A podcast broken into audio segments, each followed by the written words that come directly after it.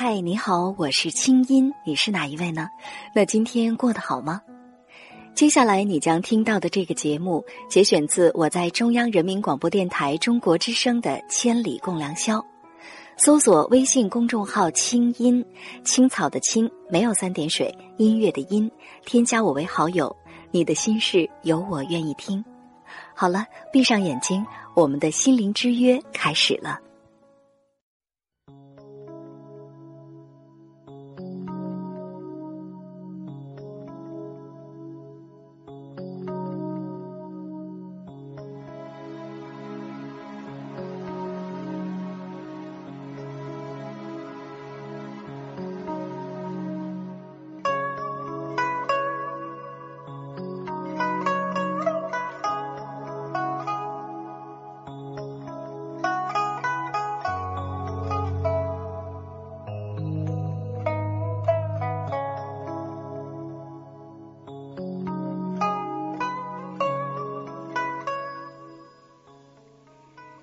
北京时间一点零四分，欢迎回来。您现在听到的声音来自首都北京，这里是中央人民广播电台中国之声正在为您直播的《千里共良宵》节目，我是今晚的主持人清音。今晚的话题呢，的确并不轻松，尤其是对一些曾经亲身经历过类似事情的朋友而言。今晚的话题叫。如果父母婚姻失和，你将如何面对？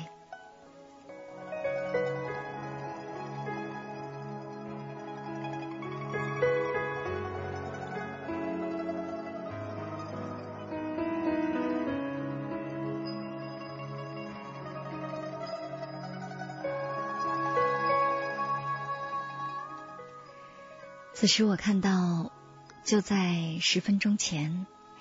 在我们的三 w 点清音点 net 论坛上，火焰发帖说：“说青音姐，你知道吗？我现在哭了。”嗯，其实我知道，现在你听节目的时候，一定会有这样的一种情绪，这种情感非常的复杂。我想你的眼泪不单单是听到了刚才我们的对话，听到了歌里的那种。对家的眷恋还有很多吧，别着急，在节目最后我会读出你写给我的信。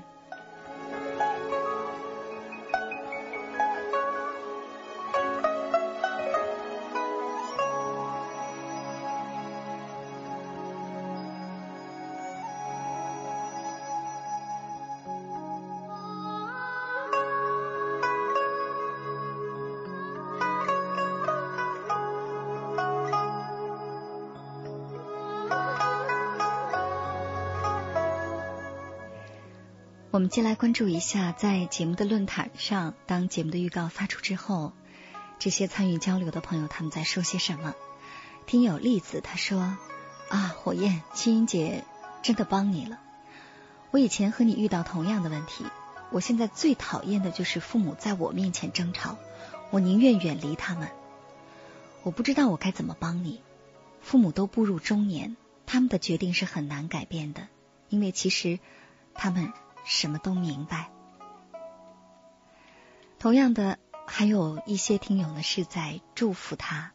喜欢听夜航，他说是论坛的版主火焰吗？这种事儿我想都不敢想，所以我只有祝福你，也祝福你的父母。听友相信，他说我相信谁都不愿意自己父母离婚。如果换我，我也受不了。但是有的时候，我们也应该替父母想想，也许他们在一起根本就不快乐，不如让他们分开呢。我相信，无论怎么样，他们都是爱你的。你说你不想要一个不完整的家庭，那你可以跟他们好好谈谈，让他们知道你真的离不开他们。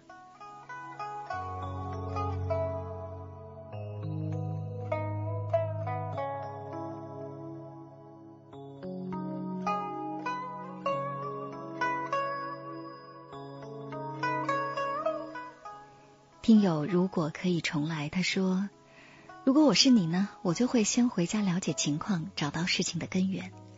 如果事情确实到了非离不可的地步，那就听从他们的意见吧，慢慢接受。一个人到了中年，没有到了忍无可忍的地步，是不会轻易走这条路的。当然，如果事情还没想象的那么坏，只是父母双方出了一点小小的矛盾，作为儿女。”应该多抽点时间来陪陪父母，不能因为工作忙就忽略了对他们的关心。嗯，说的真有道理。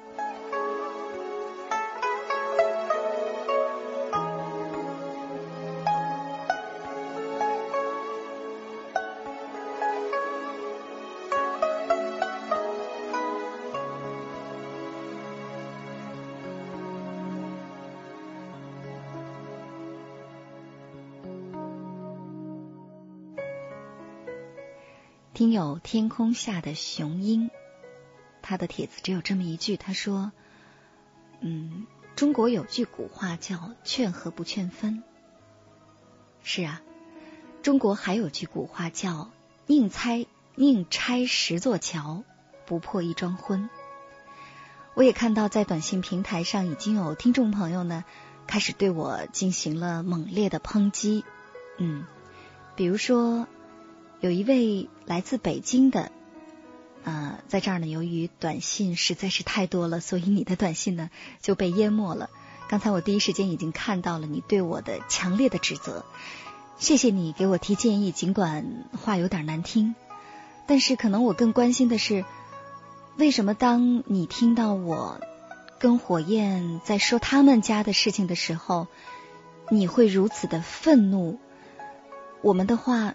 伤害到了你的什么？那个伤口，它有愈合吗？希望你快乐。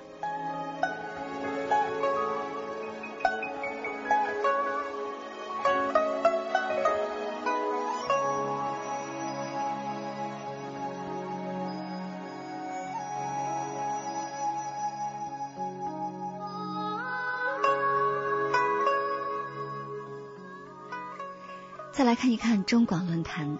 听友林飞他说：“父母离婚，这的确是一个很沉重的话题。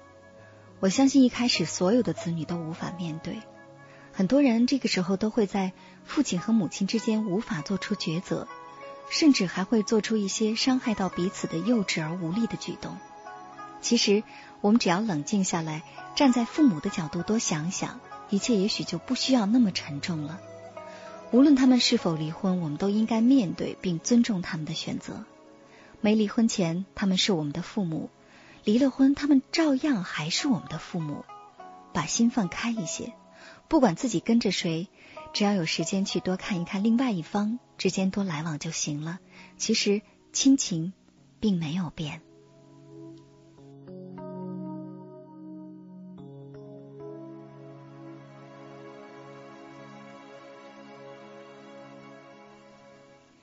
听友吴杏子他说，在我小的时候，每次父母大吵要离婚，我就会躲在角落里哭，非常的伤心。他们吵架就会忘了我，我不知道该怎么劝，我不知道他们哪个会要我，真是有些悲凉的岁月呀。是啊，其实父母一段关系非常糟糕的婚姻，如果说他们持续糟糕。他们很多年都非常的糟糕的话，对我们孩子的伤害其实是非常大的。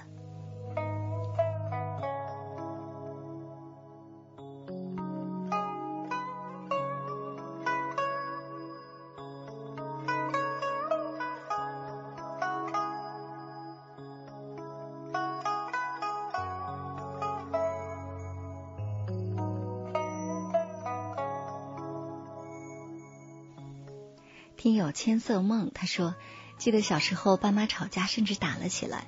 后来妈妈拿着行李要走，我在门口拦着不让他走。不管怎么样，我就是不让开。结果妈妈没办法，就只能带着我一起走了。现在想想，那时候的自己为什么会这样做呢？因为那时候你小啊，你需要爸爸妈妈的照顾，而且你需要他们两个人一起照顾你，不是吗？”可是，如果现在你已经过了十八岁，甚至已经自立的话，你会不会还这样呢？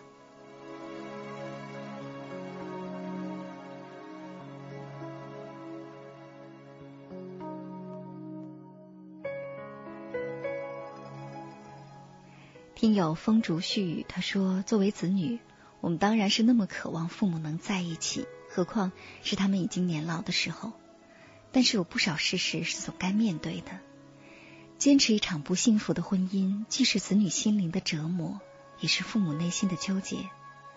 火焰，我们都能理解你的痛苦，但是当不幸福如果已经成为一种长期的现实的时候，他们有权选择分离。”选择宁可孤独但平静的生活方式。二十四岁的你正迎接着闪亮的未来，愿你能多一份坚强，多一份包容。无论父母在何方，都要勇敢展示出你对他们的爱。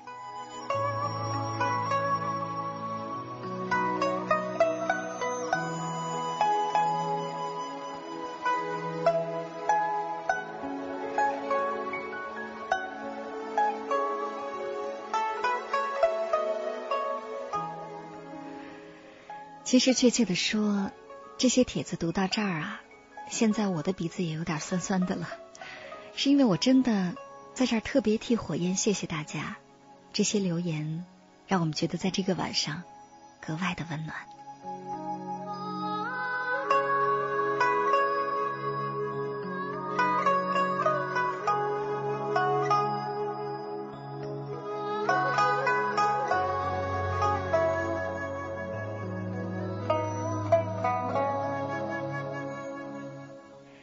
接下来我们再来看一看我们的短信平台幺零六六九五零零幺六八，呃，来自广东深圳的七八幺零呢，给火焰提了这么一条建议。他说：“我觉得你可以让父母啊，先试着进入这个离婚状态，让父母各自生活一段时间。如果他们会快乐呢，那就离吧。”嗯，其实。呃，最近几年呢，也有一种说法，就是试离婚，就是说，当两个人想要离婚的时候，让他们先尝试一下，呃，就好像是真的离婚那样，独自生活，甚至分居，看一看他们的生活状态究竟能不能接受，究竟怎么样。如果真的觉得这样，宁愿孤独也比两个人绑在一起相互折磨更好的话，那么离婚是理智的选择。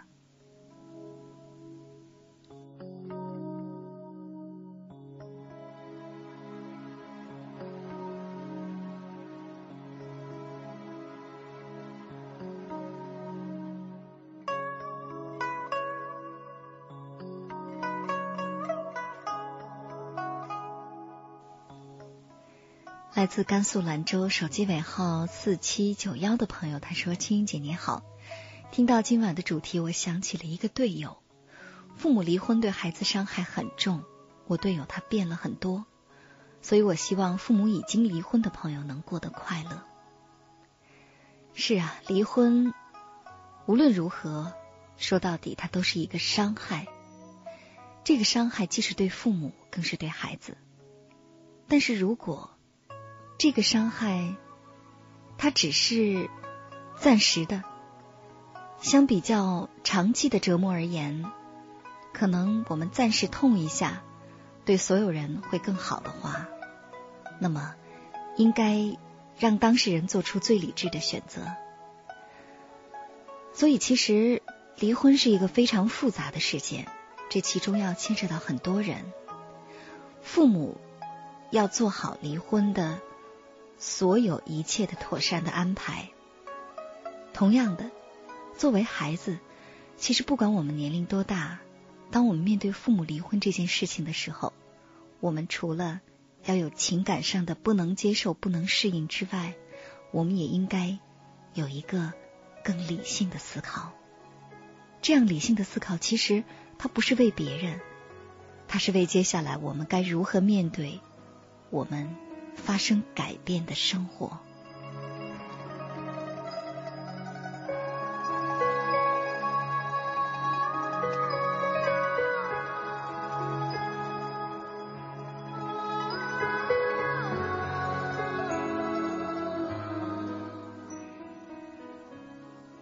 在这儿呢有许许多多的朋友都在发送着短信留言在积极参与今天晚上的话题的讨论。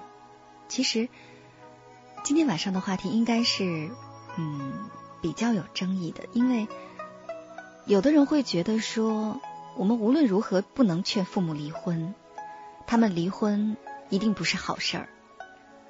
但有的朋友也会觉得。离婚可能对父母来说，恰恰是一件好事儿。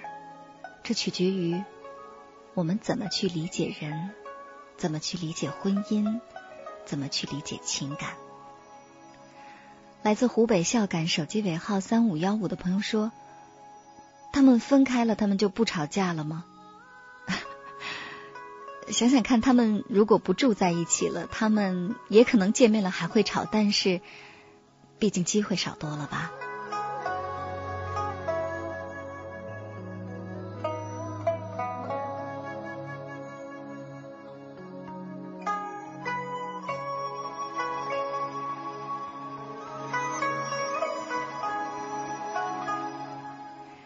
来自宁夏固原手机尾号九零五七的朋友，他说：“我六岁那年就经常看见醉酒的爸爸打妈妈，然后我就懂事了很多。”后来实在忍不下去了，我就劝他们离婚吧。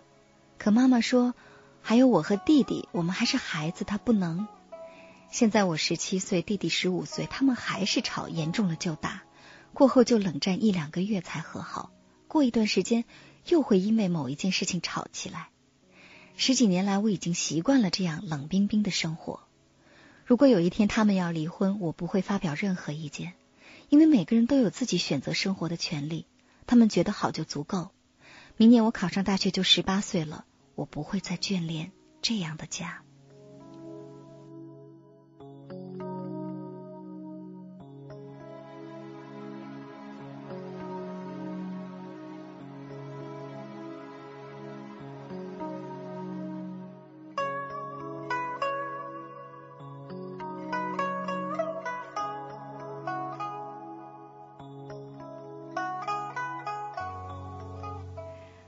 自福建漳州手机尾号二零七三的朋友，他说：“爸爸妈妈今天晚上又吵架了，我又开始心痛，痛的都无法入睡。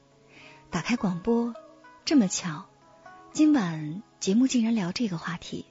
其实我好羡慕离婚的家庭。我想，可能任何人都会说我精神病，没有经历过怎么能了解呢？我的妈妈很贤惠。”可是爸爸一直在欺负他，唉。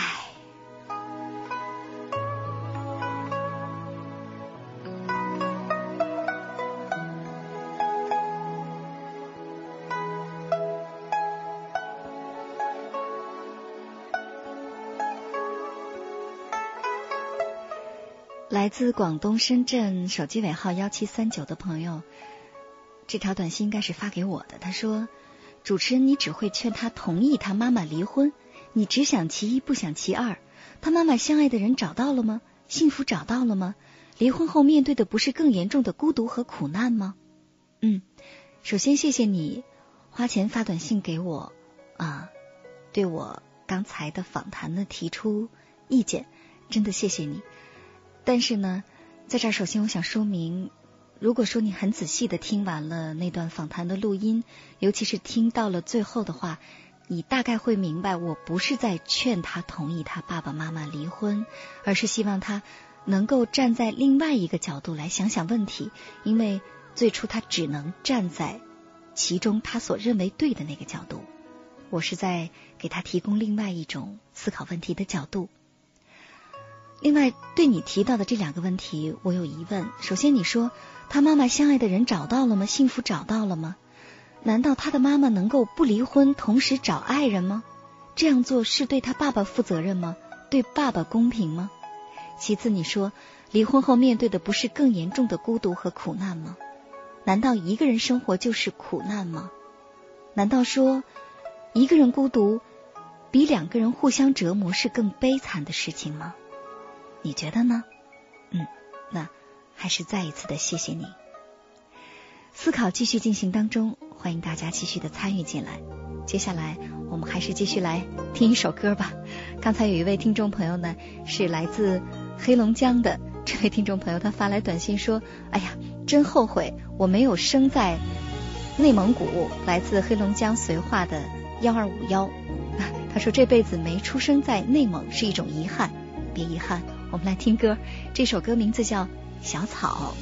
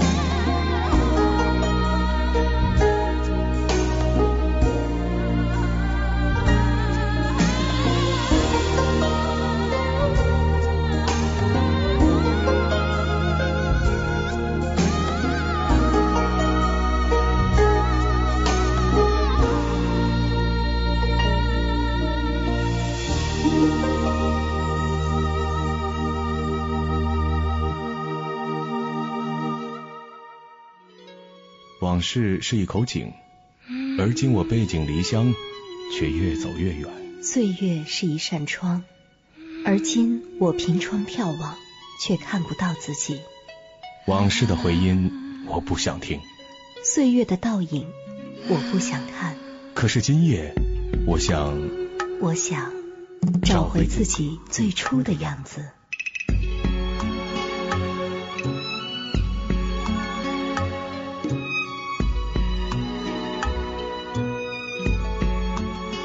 如水的夜色，是我被遮蔽的不安；清朗的月光，是我被拉长的寂寞。时光，别走；时光，别走。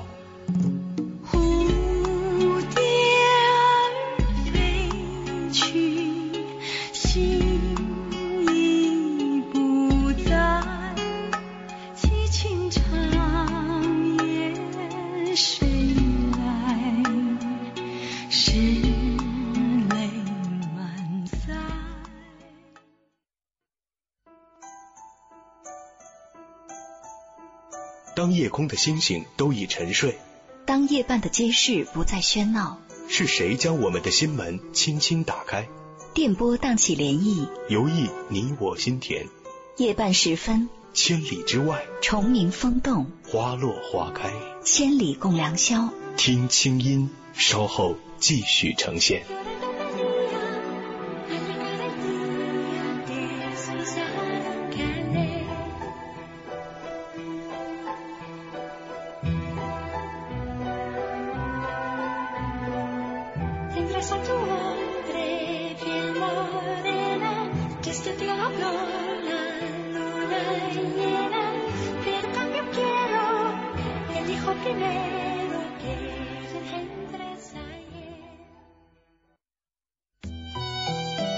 那些刻在墙上的爱情，会不会像广告牌上的油漆？岁月游走，斑驳凋落。那些发生在街角的故事，会不会像记事本里的书签？似水流年，了无踪迹。风起了，云开了，雾散了，你笑了。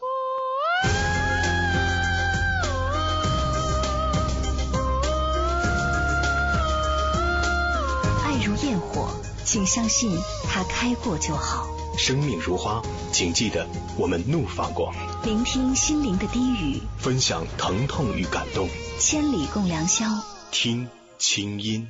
当逆光点缀了黑暗，当声响穿透四方，当烟雾已消散，当歌声嘹亮，当你们的呼唤在心里震撼。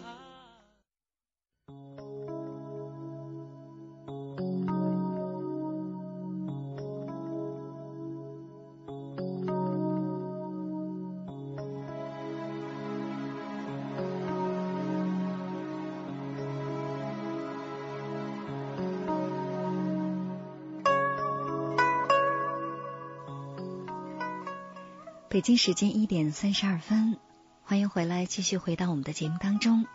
您现在听到的声音来自首都北京，这里是中央人民广播电台中国之声正在为您直播的《千里共良宵》节目，我是今晚的主持人清音。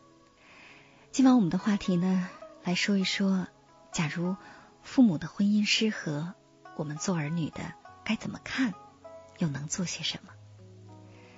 来关注一下新浪微博，有一位听友，他叫栾七啊，他在十秒前发了这么一条留言，他说：“呃，今天晚上在看节目预告的时候，我心里一直在纠结要不要听呢，怕听了激起伤心事。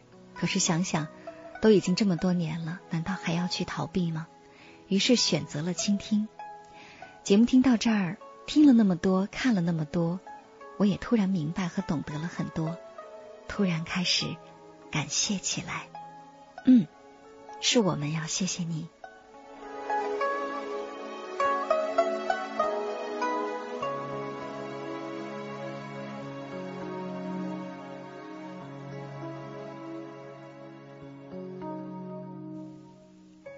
听友走着不停路啊，他说：“既然结婚了。”就没有任何理由再说分开，嗯，为什么呢？看到你的照片了，很年轻，很帅气，很精神。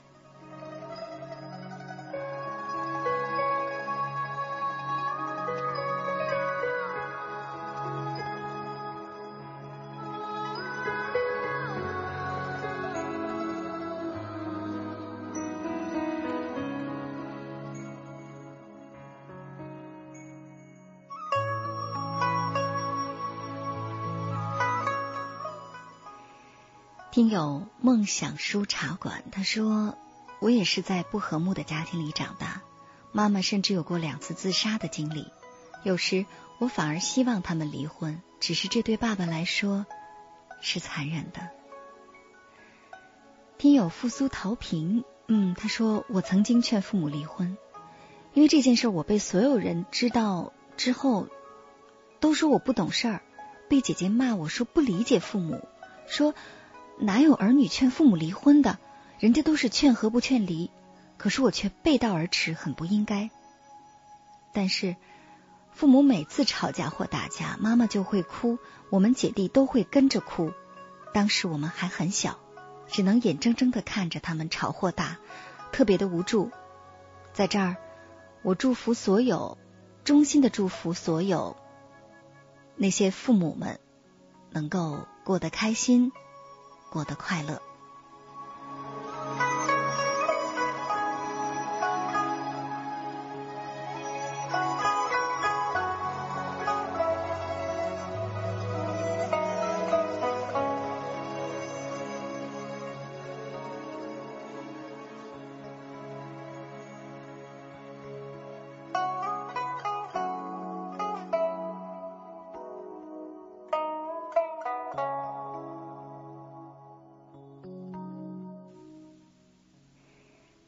有一位听友呢，他的这个网上的这个名字呢叫 H X Q I A N，嗯，我觉得在这儿呢，建议大家以后给自己起网络上名字的时候啊，还是尽量起一个中文的，因为至少这样我们一听不就认识你、记住你了吗？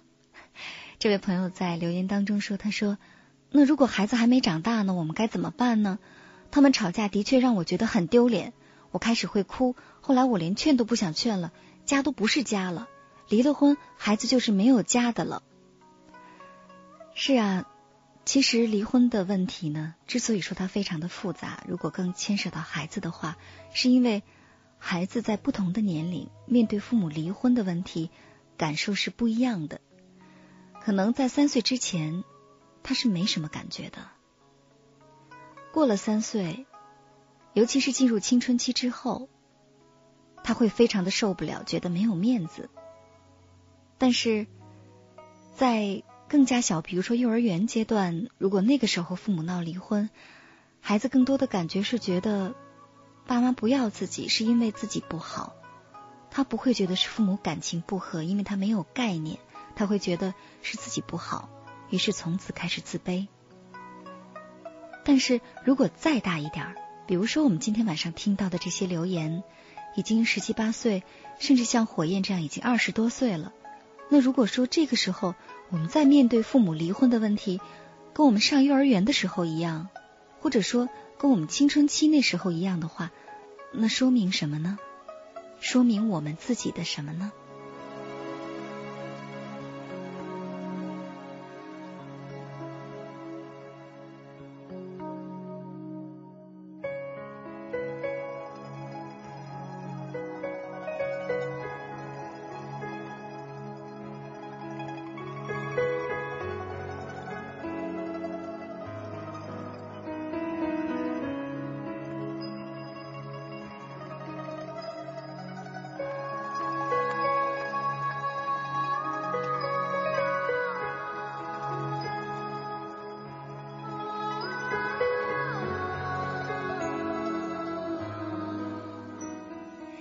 听有飞扬的梦想，他说看到许多朋友的留言都是说火焰这不是那不是的。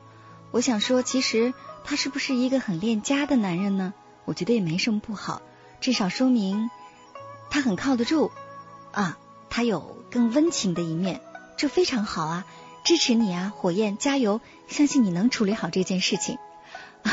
太特别的一条留言，真的谢谢你。我想可能听到这儿，连火焰自己都笑了。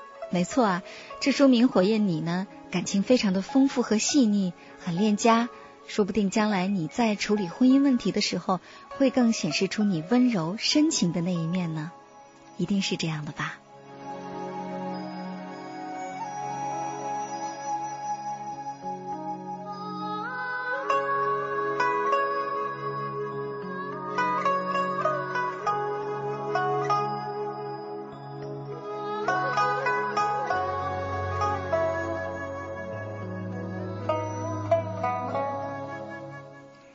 其实呢，今天晚上读着大家的这些发来的帖子，作为主持人，我真的特别感动，因为只有我能够看到所有的这些网络上的留言啊，以及在我们短信平台上的留言，真的让我觉得，在这样的一个晚上，有这么多的朋友，虽然说可能很多人并不面临同样的问题，但是呢，却在积极的帮着我们的当事人，甚至帮着有更多的遇到类似问题的朋友再出出主意。这是怎样的一份温暖，怎样的一份关怀呢？让我们觉得今晚的夜色真美。听友 Q 小倩她说：“青音姐，我跟她的故事很像，可能比她还要严重。不过呢，我跟火焰处理问题的方式完全不同。”哎，她说现在呢，爸妈都还好好的在一块生活呢，过去的都过去了，两个人现在都改变了很多。哎呀，真好啊！多希望。火焰也能这样呢，就是能够理智的处理他面对的问题，也或许会收到意想不到的效果呢。如果是这样的话，那就真的太好了，在这儿我们都觉得太放心了。嗯，那接下来我们来电话连线心理专家吧，来听一听作为心理专家他会怎么看待呢？同样还是我们的老朋友，著名的积极心理学的博士王斌。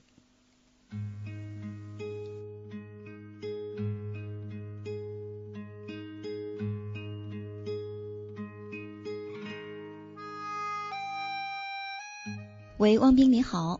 亲音好，各位千里共良宵的听友，晚上好。嗯，非常高兴再一次来到我们的节目当中。那今天晚上的话题呢，其实有点沉重啊，是说如果说这个父母的婚姻关系失和的话，我们该怎么办？相信所有的孩子们都不希望是这样。但是就像我在采访当中说的。有些事情不是我们希望不希望，我们应该面对现实，这才是比较理智的态度哈。那刚才呢，我不知道作为心理专家，你在听着我和呃我们的这位听友叫火焰跟他这么长的对话之后，你有一个什么样的感觉呢？嗯，其实我是知道了火焰二十四岁的之后，在听的呃火焰的故事。嗯啊，我。突然就觉得说，火焰真的二十四岁了吗？然后在想，他真的工作和独立了吗？在火焰的叙述里面，我们听到了像买一些东西都要跟家长去汇报哈，去巡视。我想火焰也提到了，就是坦诚自己对家人的依赖。我觉得这种依赖呢，可能会造成一个结果，就是如果我们很依赖我们的父母，我们就会觉得父母应该为我们的感受负责任。嗯啊，是。我想当火焰觉得自己做什么都要汇报的时候，倒过来一些，他也会想父母做什么也要征询自己的意见。嗯，也就是说，火焰觉得他为了父母活，父母为了他活都是理所应当的。嗯嗯，所以这个关系就变得特别纠结了。嗯，那么这个问题究竟出在哪儿呢？是出在火焰他不知道为自己的生活负责，还是什么呢？啊，我想有一部分原因呢，是因为火焰并没有完全的从人格上独立起来。嗯，似乎他和父母的关系还是父母是我的大后方。嗯，作为父母，你们要为孩子考虑，这是火焰似乎在考虑自己婚姻时候也会想到一件事情。所以火焰始终把自己当成了孩子，而不仅仅是父母的孩子。对，好像他永远是孩子，或者说他永远一定要在家庭当中扮演一个呃长不大的这样的角色。好像只有这样的话呢，他觉得这个呃家庭的关系才是比较稳定的。是，其实也是通过这样的方式，让父母留在过去所经历的岁月里，让这个家庭一直这样存在下去。是，其实我在跟火焰交流的时候，哈，我脑海当中一直有一个画面，就像你说的，你说好像听上去他不太像二十四岁，我的感觉就好像是一个小孩子，呃，蹲在地上，一手拉着爸爸，一手拉着妈妈，说：“你们千万不要离开我，如果你们离开我，我就活不下去了；如果你们离开我，我就被抛弃了；如果你们离开了。”嗯，你们离婚了，就说明我不够好，我不够优秀哈，我不够让你们满意。但其实我们说火焰他已经是二十四岁了，对，嗯，所以作为一个成年人，我想，尤其是讲到青音刚才脑海中出现的画面，我想火焰应该想一想，说这个年龄的自己对他来说，对父母来说意味着什么，以及他想要的生活是怎么样的。嗯，那刚才我说到这个画面啊，可能是我们在很小的时候，如果说，比如说我们四岁。如果说那个时候父母真的要闹离婚的话，我们可能确实是有那样的感觉哈。那么，呃，父母在我们的呃年龄阶段不同的年龄阶段的时候，他们怎么样的一个婚姻适合的关系，对我们会造成一个很大的心理的影响呢？嗯，我想当我们还在需要。家庭关系的滋养的时候，当我们还需要家庭关系、家庭成员的陪伴和成长的时候，我想这个时候来自家庭的关爱对我们是无疑极端重要的。嗯。可是当火焰今天仍然感到无助和绝望了，甚至无心工作的话，他应该倒过来想一想，家在今天的火焰身上究竟扮演了一个怎样的角色？我只是父母的家。对，呃，就是父母的那个原生家庭哈。我在跟他沟通的时候提过这么一个概念，其实这也是心理学上的一个概念，也就是说，父母的原来的那个家庭。嗯，那么接下来呢，就像你说的，火焰要组建一个新的家庭哈。嗯。那么到底他该怎么样去看待家庭、看待婚姻？其实今天晚上我们也听到了许许多多听众朋友对这个问题的不同的看法，有非常我们说非常传统的观念哈，呃，觉得说，嗯，宁拆十座桥，不破一桩婚哈。觉得我们作为孩子的，那么如果说父母过得不好，我们应该竭力的去劝呀，一定要让他们在一起啊，等等等等。那么，呃。我们也听到，就是可能听众朋友发短信或者听节目的这些朋友，他们的年龄阶段不一样，所以对这件事情的反应会不同哈。那么我们在什么样的年龄阶段对这个事情的反应是比较大的？什么样的年龄阶段应该是比较平静的呢？是不是能够给我们按照年龄阶段，我们来听一听，来对照一下自己呢？嗯嗯，我想在成年的前期，就是我们通常说的，比如说十八或者十六岁以前，嗯。啊，可能这时候家庭的瓦解对我们的冲击是非常大的。嗯，当然，我想说，无论什么年纪，可能看到父母的离异都是一件让人非常痛心的事情。对。但是，当我们开始面对社会，作为一个独立的人的时候呢，其实我们应该想一想，说我们在父母的关系中会扮演不一样的角色。我们不是简单的一个受害者了。嗯。我们甚至可以是父母关系的参与者，但我想不是一个掺和者哈。嗯，参与者和掺和者。参与者的目的就是说，我和父母开始独立。嗯，开始平等的交流了。其实，在火焰讲的故事里，我们看到他经常提到恐惧。嗯，我想，当我们在成年期还在依赖父母提供的心理上的支持和力量的时候，我们无疑对这个依赖的丧失是非常恐惧的。对，是。但是，我想，如果今天的火焰有来自父母的关爱，同时能自己给予自己力量的话，我想他在和父母的互动中也会表现不一样的姿态。比如说，可能不会只发一个短信说。忍这么多年都过来了，那未来不能为什么不能再多忍几年呢？嗯，对，就是像我在采访当中最后说的，应该拿出另外一个态度哈，帮父母来分析一下目前的这个状况到底是怎么样的。那刚才我们也反复说到火焰的一种恐惧哈，我们再来深究一下，他这种恐惧的背后到底是什么呢？比如说，呃，他也说到说自己特别爱面子，嗯，嗯，好像觉得。父母离婚有点伤面子，但是仅仅是这么简单吗？这种恐惧背后还是什么？嗯，我想这种恐惧背后还有一个，就是说他对关系、对关系这个消失的一个焦虑。嗯，就是说父母的这种离异，首先是他认为这辈子绝对不可能发生在自己身上的事情。嗯，这一发生，父母似乎就不再是父母了，家就不再是家了。嗯，所以我想火焰有一个认识，就是认为家的瓦解就是所有亲子关系的瓦解。嗯，是，就是婚姻关系的一个结束，就等于亲情关系的一个断裂。对，甚至可能火焰还会在潜意识里想，可能说父母的离异是对自己对他们爱的一种背叛。嗯嗯，啊，他会觉得说，你看，我也忍了这么久，我们三个都忍了这么久，为什么你们两个就不能再忍一下呢？嗯，是。刚才你说到说关系哈，提到一段关系，嗯，可能在收音机前也会有很多跟火焰一样的这些朋友，就是对父母离异，不仅仅是父母离异，可能对任何亲密关系的一个结束。啊，一个割断都是完全不能接受的，甚至有些朋友，呃，因为知道自己不能接受，比如说不能接受分手，不能看到亲人的离别啊，所以说他宁愿不开始。比如说，有些朋友觉得好像怕受到伤害呀，不去谈恋爱等等，是不是？其实我们通通可以理解为，就是我们的这个恐惧背后，其实是一种害怕分离、害怕分开。这样的一种感觉呢？那在这个害怕分开的背后，我想更多的不简单是爱，而是一种依赖。就像我们刚才讲的，嗯，因为我们太过看重这个关系，因为在每一段关系下的赌注太大，甚至都把自己压上了，所以我们是输不起的，我们是害怕分离、害怕失败的。嗯，或者也就是说，呃，对于这样的朋友来讲，他们会觉得自己的价值是完全的有赖于这一段关系的存在。嗯，所以关系的波动会让他们无比的焦虑和恐惧。嗯，是会觉得说，如果这段关系结束了，呃，这段亲密感没有了，那么就说明我的价值没有了，我的价值不见了。嗯，或者对火焰而讲，是不是父母的这个家，如果万一不在了，是不是自己就没家了呢？我想火焰作为一个成人，应该想一想，说自己的家究竟在哪儿？嗯，是自己的家究竟在哪儿哈？那说到这儿呢，我想可能今天晚上会有很多的朋友，可能有些朋友尽管并没有成年，但是也会在呃站在一个成年人的角度去看一看父母的婚姻关系。那么也会有一些朋友呢是处在婚姻当中的人啊，比如说可能由于自己的婚姻呢目前状况不是特别好。但是呢，考虑到孩子的各种各样的原因，会觉得这个亲情和婚姻纠结在一起哈。那么我们该如何看待这个婚姻以及亲情这样的一种连结呢？嗯嗯啊，我想。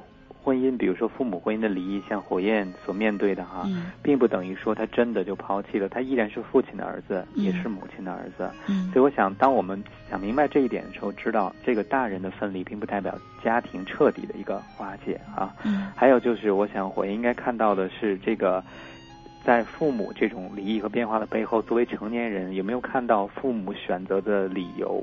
和原因是怎么样的？就像青音用了很多换位思考，我想应该会给火焰很多启发。就是我们真的是把父母作为平等的，和我们一样有选择权、有能为自己生命负责的人来看待吗？这特别重要啊！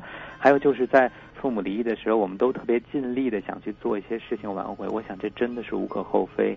但是尽力并不等于勉强。嗯。其实我们看到火焰在跟爸爸讲的时候，可能。妈妈讲的时候，更多是发短信的交流，而却没有说看到大家有什么样的变化，这个关系才有持续的可能。嗯，而更多的似乎是用各种纠结的情感来拴住大家，而没有想到说这个关系要想改变，一定是有一些人的行为首先发生变化。对，我想可能很多朋友对这个分开啊、离别这样的事情非常的焦虑，包括父母离异哈，或者说自己的离异这样特别焦虑的朋友呢，恰恰是他们希望通过不变。来留住现在的状况，但其实如果说真的想让现在的状况往好的地方发展的话，恰恰是改变。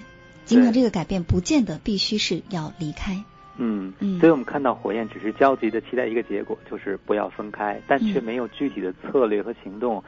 究其原因，我想可能火焰从。心理上还像一个孩子一样依恋着父母，所以他很难作为一个独立的成年人，帮助甚至引导父母走出他们关系的困境。嗯，是，但是我想这样可能对任何一个孩子来说都是特别难的。嗯，因为可能在我们的概念当中，我们都觉得父母是我们的领路人呢。嗯，父母总是比我们懂得多呀。大多数时候，父母说的做的都是对的，我们是不能反抗、不能反驳、不能反思的。嗯嗯。那么我们怎么让父母来相信我们说的是一个成年人的理智的看法呢？所以我觉得，其实青青说到最核心的一点就是，首先火焰要以一个成年人的心态去体谅父母究竟是怎么想的。比如爸爸是为什么伤心，妈妈是为什么愤怒。嗯。只有先尊重到每个人的需要，他们才会觉得火焰长大了。嗯。不再是一个需要我们不停的呵护的孩子了，他开始理解我们到底要什么了。对。所以我想，如果。孩子能够理解到双方的要求，并且发现其要求背后彼此重叠或者甚至吻合的地方，我想可能就是解决的出路。嗯，是，呃，就像你说的，首先一定要来关心父母，真正的关心他们到底为什么闹，这个原因是不是真的不可改变、不可挽回，然后接下来来帮他们分析，他们能为自己做些什么。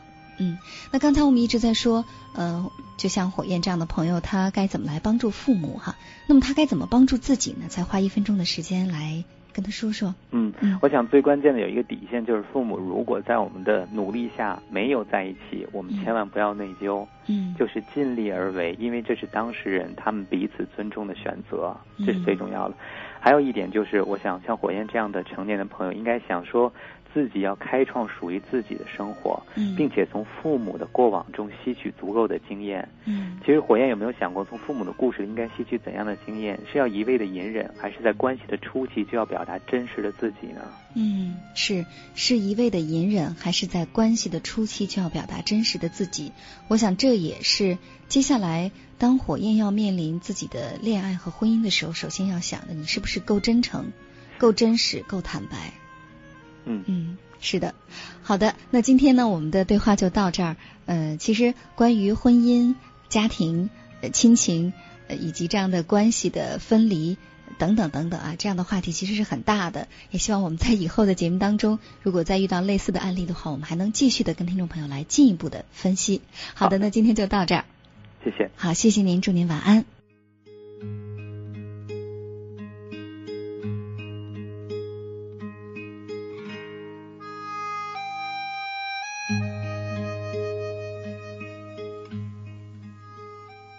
在节目最后，我们一块来听听火焰在今天晚上写给我的信吧。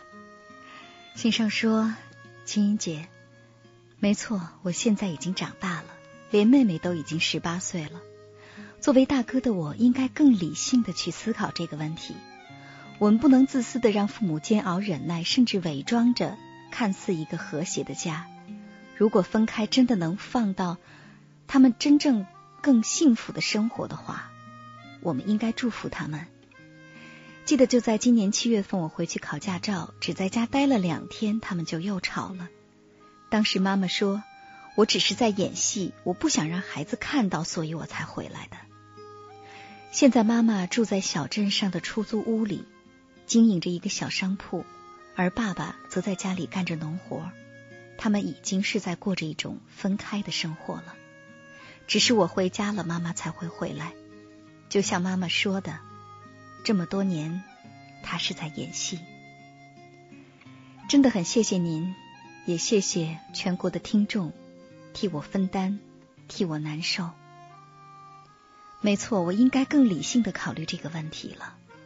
我相信，不管他们怎么选择，他们永远都是我的爸爸妈妈。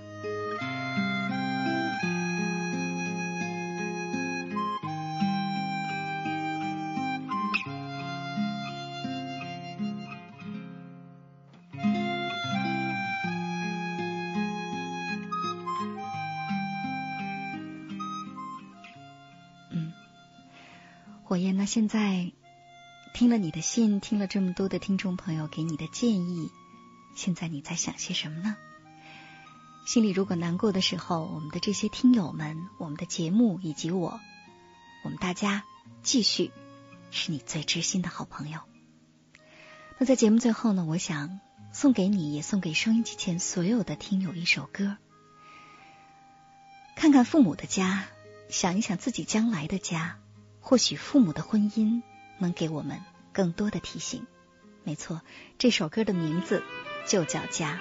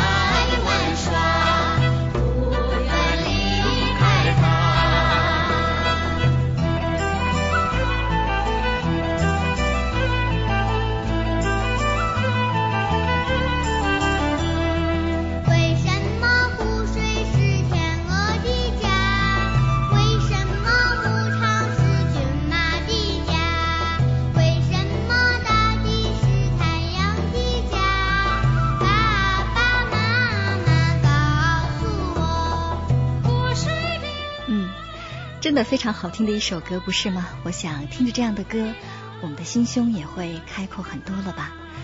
带着这样温润的感觉，赶快进入梦乡吧。马上就是两点整了。